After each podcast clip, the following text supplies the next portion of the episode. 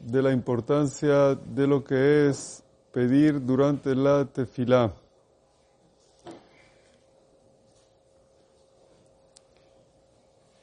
Hay personas que les gusta mucho pedir cosas a Hashem en la tefilá, muy importante, pero tienen una lista un poquito larga, porque tienen muchas cosas que necesitan pedir.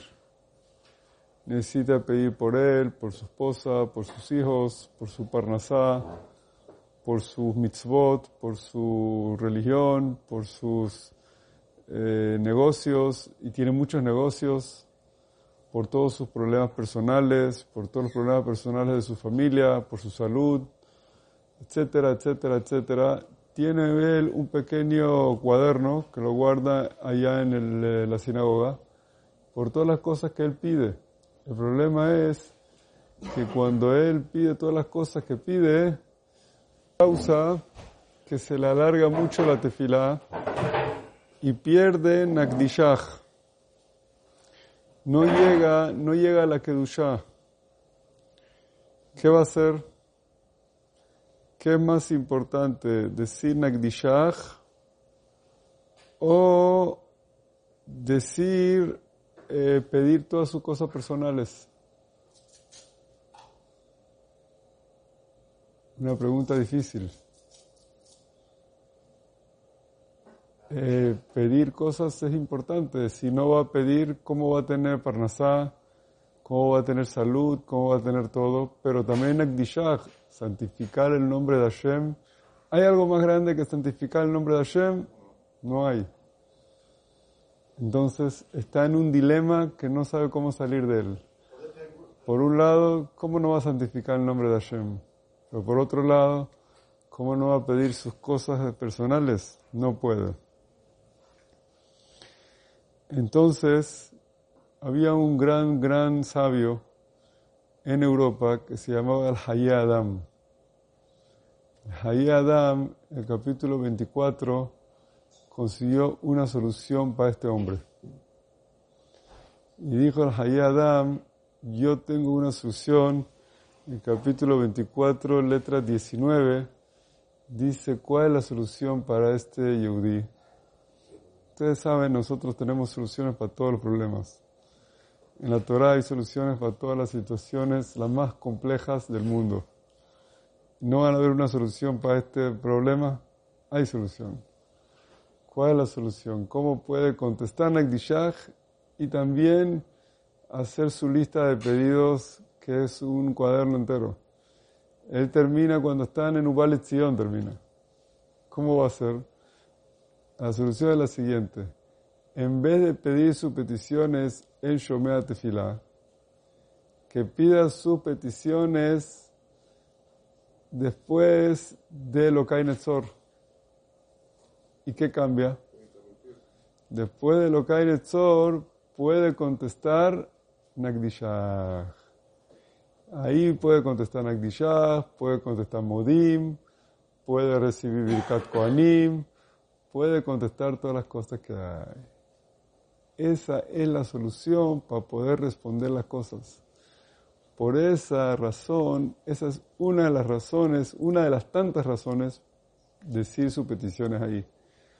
Otra de las razones de decir las peticiones en el es, como este señor tiene un cuaderno entero, muy probable que dentro de todos esos cuadernos hay algunas cosas que está pidiendo, quizás no están bien pedidas o no están muy bien hechas.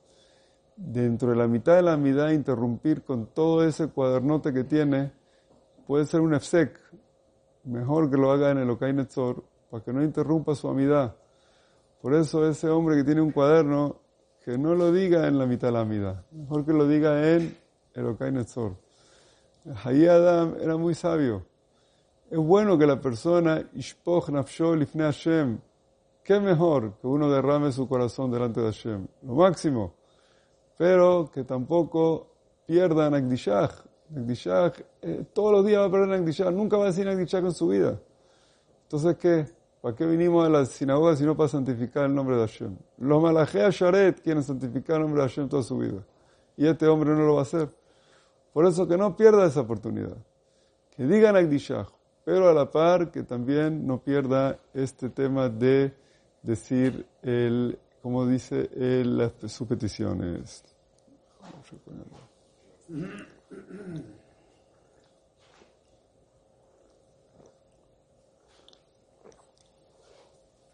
Ahora, cuando uno pide en lo que Netzor, ¿cuándo hay que pedir?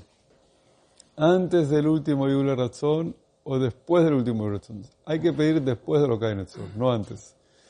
La pregunta es, ¿hay el Okai Netzor después Yule Razón y Refi? ¿Hay que pedir antes del Yule Razón o después?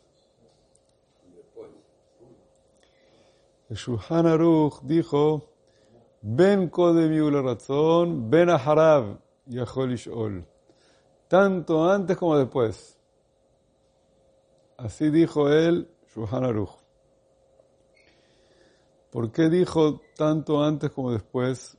¿Por qué? Porque eso se refiere, según la opinión de los Rishonim, hay discusión, opiniones entre los Rishonim. Por eso él se refirió así, por la opinión de Rabbenu Yonah. Rabbenu Yonah era unos grandes Rishonim que vivían en Barcelona, en España. En esa época de gloria de España, vivían allá los grandes, grandes hajamim nuestros que escribieron casi los comentarios más importantes del Talmud. Y él ahí, Rabbenu Yonah, explicó eso.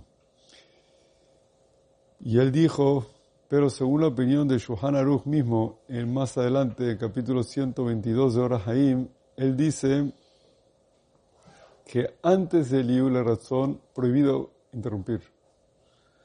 ¿Por qué? Porque mientras uno no diga Yule Razón es el cierre de la amidad, no debe hablar nada.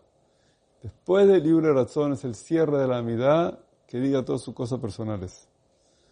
Así dice el Aruch. Por eso el Magen Abraham, el Mamar Mordejai, muchos Achronim, también el Kafahaim opinan así, dicen que es mejor decir todas esas peticiones después del libro razón y así cumple con la opinión de todos estos poskim importantes.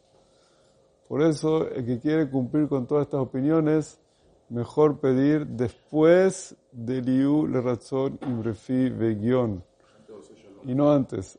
Antes de Ose Shalom, después del último le razón el que quiere cumplir según todas estas opiniones. Aunque el Shuhan Aruch Furash permitió antes o después, según Rabbeinu Yonah, pero que quiere cumplir con todas las diferentes shitot que hay, ya que el Shuhan Aruch te dio la opción o antes o después, dilo después y cumples con todas las opiniones. Shalom al Kol Israel, y Amén. Ya dije que después de lo que hay en Esor, hay un Yule Razón. Después de ese Yule Razón. Ahora hay que saber una regla. Nosotros tenemos una regla que en todos estos rezos es mejor decir lo que hay que decir, explicarlo claro, pero no alargarse mucho. Hay gente que cuando habla se alarga mucho, explicando, alargando, para atrás, para adelante, para adelante, para atrás, para atrás, para adelante, para todos los lados, para la derecha, para la izquierda.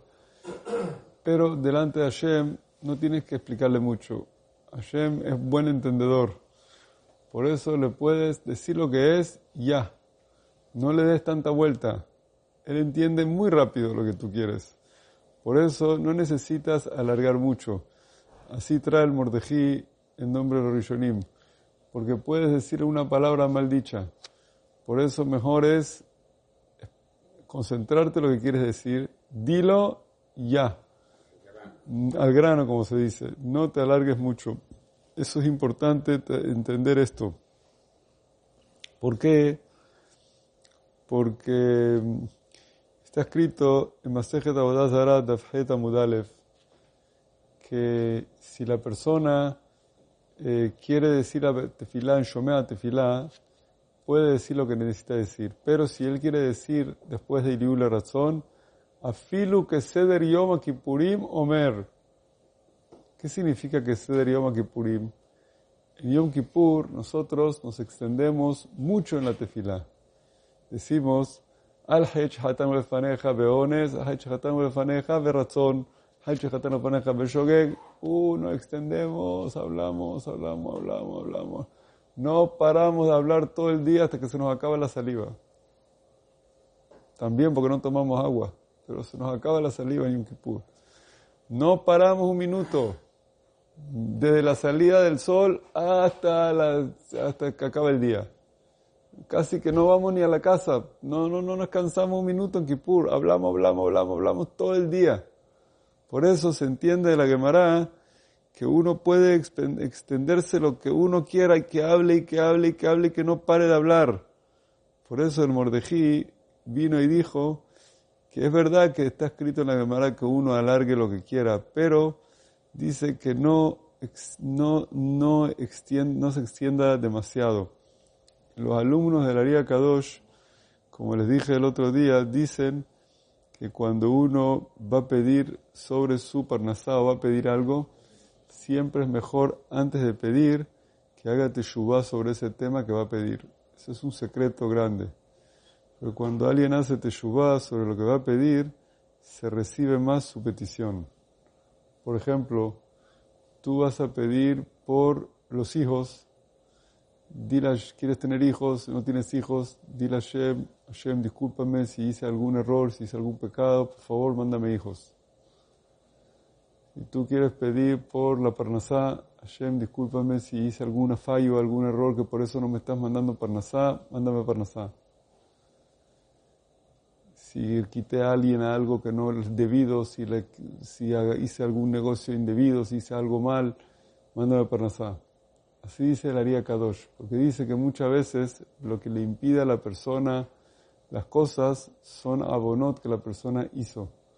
Entonces, cuando la persona confesa eso abonot, rompe esa barrera que no le permite llegar esos tefilot. Por eso dice el Aria Kadosh, este secreto, dice que antes de pedir que haga vidui por esa averá que está impidiendo que venga la parnasá o que venga la que uno está pidiendo, o la salud o lo que sea.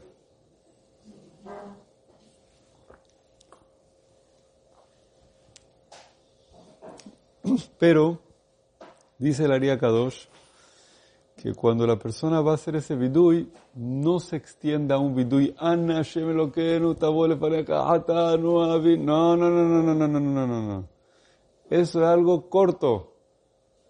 ¿Entiende cómo la gente lo agarra muy a pecho? No un vidui de Kippur, de, de Nailá.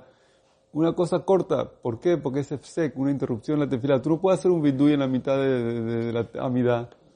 Estás rezando amidad ahorita. Es un vidui, mini vidui. Muy cortito, en una línea. Tiene que ser un vidui, disculpa si hice un error que te está demorando esto y ahí lo metes.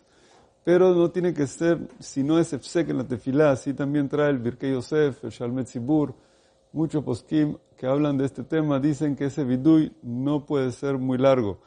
También Rabel Eliezer Papo, el autor del eh, Pele Yoetz, en su libro Hesed Alafim, un libro muy recomendable sobre Alajot, así, él también trae esta opinión de la Aria Kadosh y dice que es muy bueno, pero igual, que no se extienda mucho en ese vidui, que ese vidui debe ser cortito y dentro de la tefilá, que sea como parte de la tefilá. Y él trae ahí, trae que especifique, puede especificar si él sabe alguna cosa específica que hizo que está dañando. Eso hay que tener cuidado para que no dañe su tefilá. Ojalá que Hashem reciba nuestra tefilot. Hay un libro también que se llama Emet Yaakov. Ese libro Medle Jacob, de un jajam mekubal muy grande, Rabbi Jacob, niño, apellido niño. Él habla también mucho sobre lo que es la kavanot de la tefilá. Y él habla sobre mucho, sobre, dice que si la persona quiere que se reciba su tefilá, puede también, cuando uno va a hacer tefilá y va a pedirle a Hashem algo, por ejemplo, Parnasá, o va a pedir algo, puede prometer en el momento que va a pedir lo que va a pedir, puede prometer una tzedaká. Porque sabemos que la tzedaká tiene mucha fuerza. Tzedaká puede redimir un ayuno, la acá puede salvar hasta de la, muerte. Entonces, igual como uno, el vidui, puede ayudar, también la acá puede ayudar. Puede decir que por el sejud de eso, él promete una acá que va a dar para que Hashem le ayude y que se le cumpla su pedido. Entonces, si él quiere, por ejemplo, pedir por la salud de un enfermo, dice, yo prometo que voy a dar este monto para la acá, lo puede decir dentro del pedido que va a pedir. También eso puede meterlo ahí dentro del pedido. Todo eso para que uno, Hashem, cumpla todas nuestras tefilot, brahamim, uratzon, minashamayim. Amén. Amén.